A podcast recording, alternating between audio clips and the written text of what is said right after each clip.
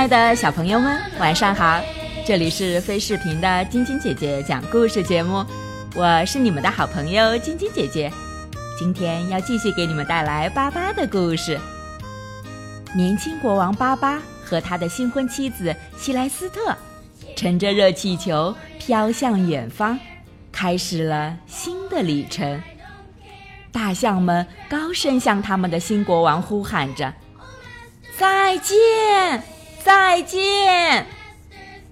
小表弟亚瑟也不停地朝他们挥舞着贝雷帽，依依不舍。国王巴巴不在的时候，整个王国暂时由年长的康纳利斯来领导。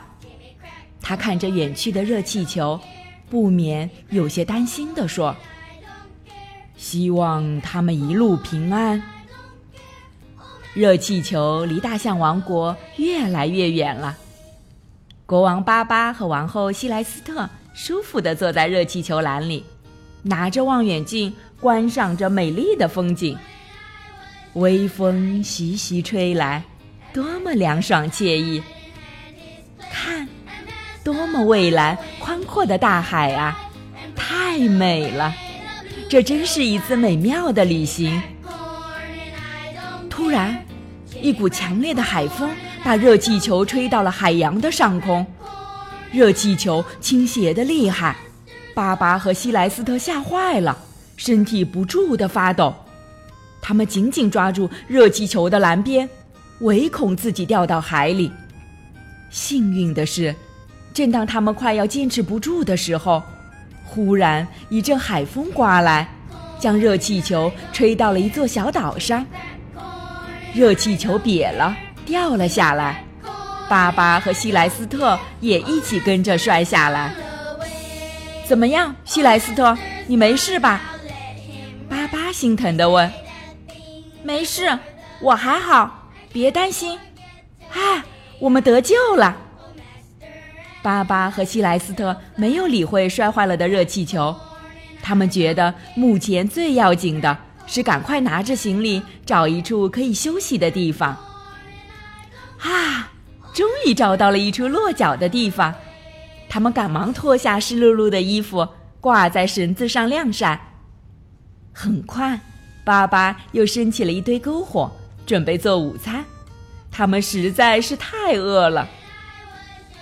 巴巴和希莱斯特亲手搭了一个既温暖又舒适的帐篷，随后他俩坐在平坦的石头上吃起午餐来。他们煮的米粥香喷喷的。爸爸边吃边说：“亲爱的，我们能降落到这座小岛上还不算太糟糕，不是吗？”饱餐一顿之后，爸爸去查看周围的环境去了。此时。希莱斯特也很疲倦，他躺在草地上，不知不觉的睡着了。这时，小岛上的居民，一群凶恶残忍的野人发现了他。这是什么动物？它为什么会到这里？他们互相问道。我们别错过机会，赶快抓住它吧！这些野人。蹑手蹑脚地取下脱衣服的绳子，趁希莱斯特熟睡之际，结结实实地把他捆了起来。他们开心地又唱又跳，挥舞着手里的兵器。希莱斯特被吵闹声吓醒了，他十分恐惧地看着他们，却又无力反抗。他感到非常害怕。危急时刻，巴巴赶回来了。他帮希莱斯特解开了身上的绳子，两头小象开始勇敢地向野人反击。那些野人有的吓得拔腿就跑，也有的受了伤，真是狼狈不堪。还有少数胆大的野人仍在对抗着，他们可能在想：这两个家伙真够强壮的。爸爸赶走了野人。伊西莱斯特一起来到海边休息。忽然，水面上喷起了高高的水柱。仔细一看，原来有一头金鱼正从这儿经过。爸爸兴奋地喊道：“金鱼先生，您好啊，我是大象王国的国王巴巴，她是我的妻子希莱斯特。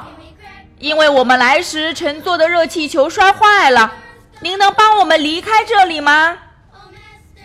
哦，没问题。金鱼回答说：“很高兴认识你们，快上来吧。我正好要去北冰洋看望我的家人，顺路送你们一程喽。准备好，抓紧了，别滑下去。我们要出发喽。”金鱼就这样驮着他们一直游啊游。这天，他们有些累了，决定在一块海礁石上休息一会儿。金鱼被一群小鱼吸引了，他忙说：“等我一下，我去吃掉它们，再回来接你们。”说着，就朝小鱼们追去了。等啊等，还是没等到金鱼回来。原来，这个粗心的金鱼只顾自己饱餐一顿，却把朋友给忘记了，再没回来。那么。巴巴和希莱斯特接下来该怎么办呢？明天继续来听晶晶姐姐讲故事吧。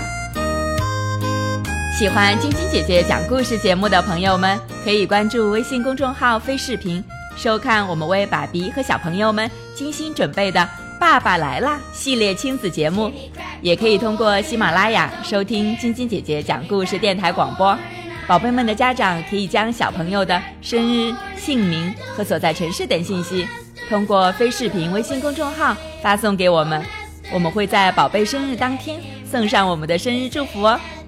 小朋友们，祝你们做个好梦，晚安。